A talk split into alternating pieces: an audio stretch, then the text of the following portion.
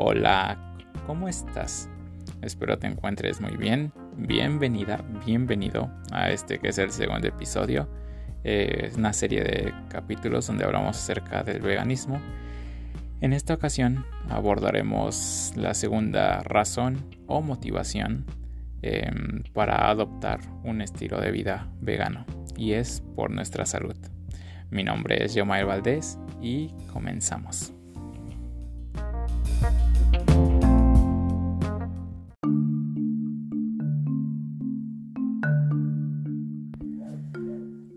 ¿Por qué por nuestra salud? Bueno, ciertamente la carne y sus derivados, como lo podrían ser los lácteos o el huevo, eh, nos pueden llegar a aportar algunas proteínas, algunas vitaminas, como lo es el caso de la vitamina B12, que cabe aclarar que es la única vitamina con la cual una persona vegana se tiene que suplementar. ¿Y esto a qué se debe? Eh, bueno, porque la vitamina B12 no se puede consumir o adquirir de, algún otro alimento vegetal o alguna legumbre. Eh, por así decirlo, esta vitamina se genera en el proceso de digestión de los animales.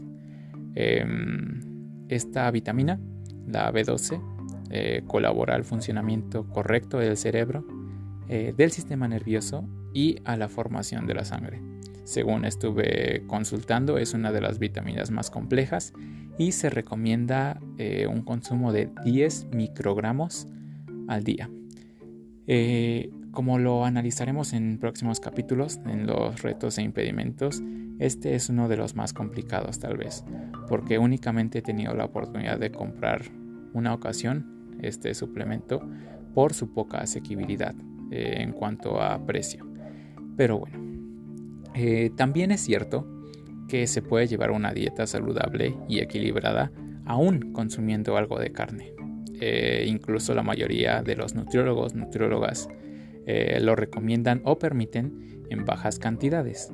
Em, de hecho, pues forma parte del plato del buen comer y, y generalmente crecemos con esta idea. Pero también lo que no se nos enseña o menciona es que el consumo de carne procesada o lácteos también nos aportan mayores riesgos de padecer enfermedades como cuáles, como osteoporosis, como diabetes, como colesterol, eh, genera algún cáncer, como lo podría ser el de páncreas o colorectal. Eh, en fin, una vida con problemas constantes de salud y que nos hacen más vulnerables, como lo hemos visto eh, por medio de, la pandemia de SARS-CoV-2, de COVID-19. Em, las personas después de las adultas mayores que, que más se han visto perjudicadas pues llegan a ser las personas que tienen enfermedades como hipertensión em, o, obesidad o diabetes. Em, y a su vez este tipo de alimentos nos generan un mayor em, un envejecimiento acelerado o una esperanza de vida menor. cabe recalcar que cada cuerpo es un mundo. Eh, cada quien reaccionamos de forma diferente a las sustancias o alimentos que, mm, consumimos. Eh, cada cuerpo gasta calorías de forma diferente y los procesamos de igual manera eh, de forma muy variada. Em, por esto no quiero decir que consumir carne es igual a padecer cáncer. No, o, el ejemplo que más se me viene a la mente es que, por ejemplo, mi papá en su vida ha comido casi dulces, tanto porque no le gustan como porque ciertamente pues no, no puede. Em, no obstante, mi mamá, eh, tanto por lo que nos cuenta que fue su infancia, como por lo que realmente podemos percatar, o sea, siempre ha consumido mucho azúcar. Nos cuenta que casi en su infancia y en toda su adolescencia comía una caja de chocolates diario y sí, es así, o sea, la verdad es que se nota. Pero, ¿quién tiene diabetes? Pues mi papá, porque se lo heredó mi abuela. Eh, es decir, eh, la alimentación es un factor importante pero también hay otros factores detrás. Eh, no obstante, eh, la mayoría de estos estudios e investigaciones que les mostraré a continuación, pues sí son concluyentes y, sí presentan una constancia en cuanto a los resultados. Eh, así que bueno, siempre se nos ha enseñado que la carne o los lácteos son necesarios para mantenerse sanos, pero es un grave error.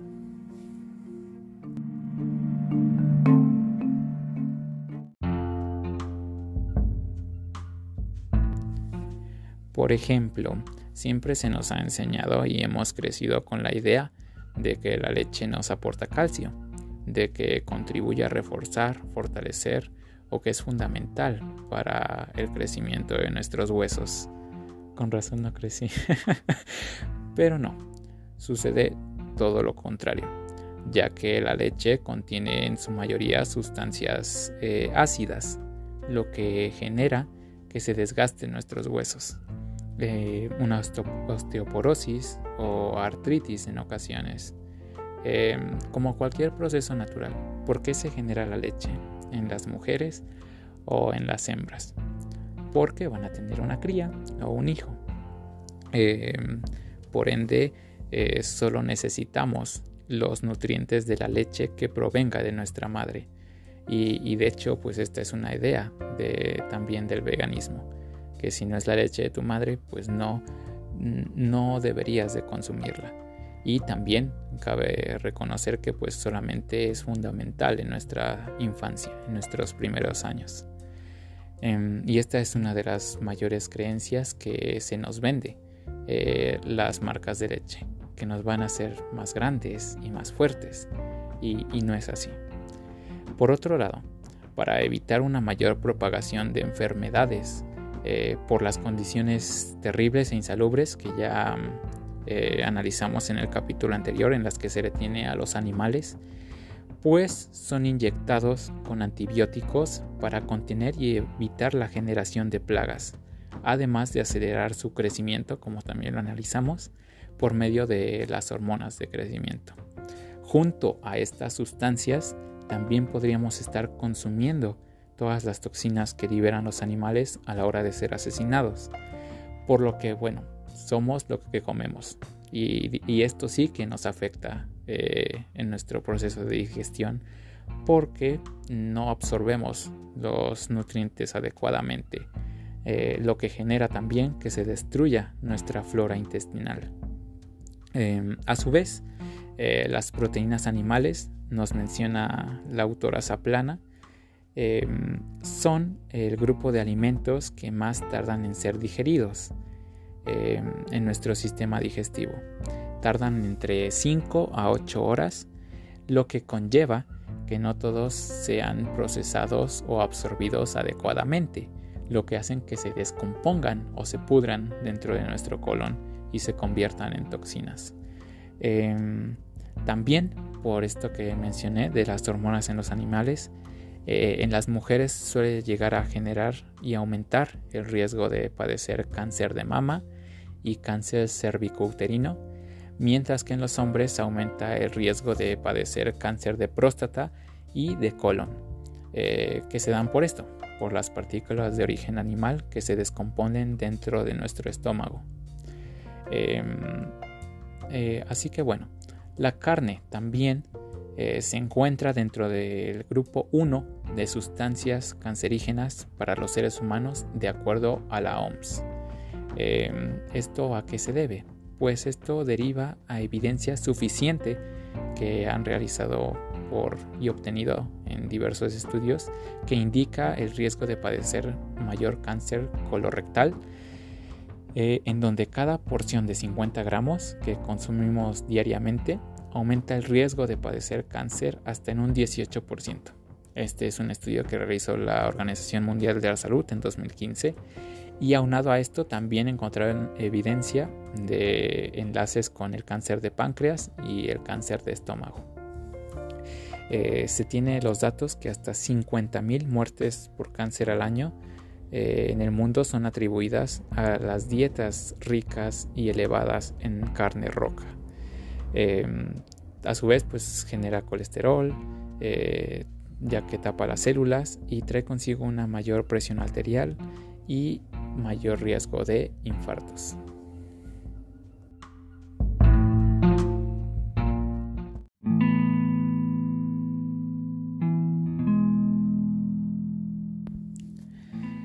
Es bien sabido que en México enfermedades como la obesidad y la diabetes aquejan a millones de personas.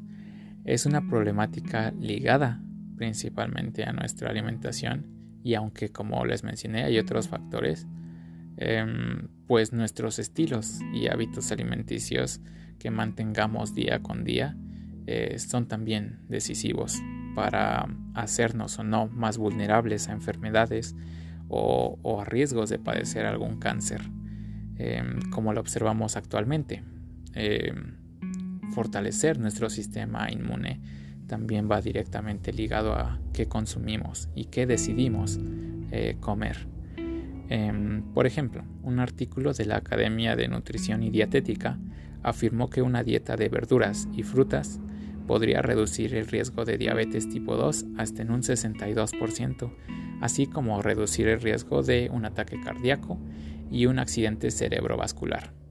Eh, tendemos también incluso la creencia de que la carne blanca es más saludable que la roja, y sí, lo podría llegar a ser, eh, pero diversos estudios también han señalado que el consumo similar de carne blanca aumenta los niveles de colesterol malo, LDL, eh, por lo que tampoco es tan nutritivo como se cree.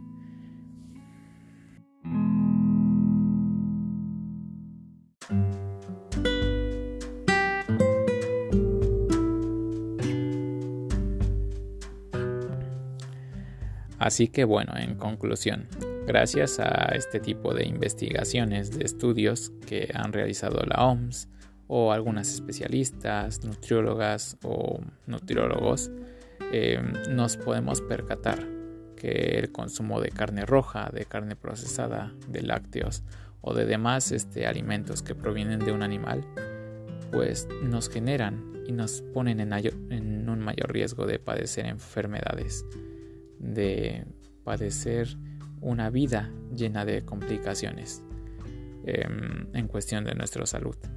Eh, nos hacen más vulnerables. Em, también es necesario aclarar y recalcar que una persona vegana no es sinónimo a una persona saludable. También hay personas veganas que tienen y sufren las enfermedades que eh, mencioné a lo largo del capítulo. Pero si es eh, el consumir carne aumenta estos riesgos. Em, y, por ejemplo, se tiene esta mala creencia de que una persona vegana eh, al dejar de consumir carne se va a quedar sin proteínas. Y, y sí pasaría si no lo reemplazamos adecuadamente. Em, en próximos capítulos te compartiré algunas de las opciones que he tomado para reemplazar este tipo de alimentos y que incluso eh, alimentos como las legumbres, como algunas verduras, este, tienen mayor cantidad de proteína que la carne y sobre todo sin las toxinas que nos aporta la carne.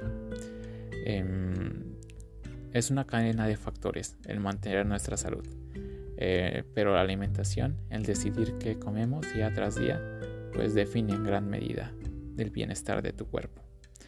Eh, así que bueno, llegamos al final de este episodio. Muchas gracias por haberme acompañado, por haberme brindado una vez más tu tiempo. Eh, en el siguiente episodio eh, analizaremos las consecuencias de consumir este tipo de alimentos, pero ahora para el medio ambiente. Generalmente tenemos esta idea de que el sector del transporte, por ejemplo, daña más a nuestra atmósfera pero de acuerdo a un estudio, no lo es así. La ganadería es lo que más hace daño a la atmósfera y lo estaremos analizando. Así que bueno, nuevamente muchas gracias, eh, espero te encuentres muy bien. Recuerda siempre lo increíble que eres y puedes llegar a ser y todo el valor que tienes. Espero pases un muy bonito día y te sigas cuidando, hagas ejercicio y te alimentes sanamente.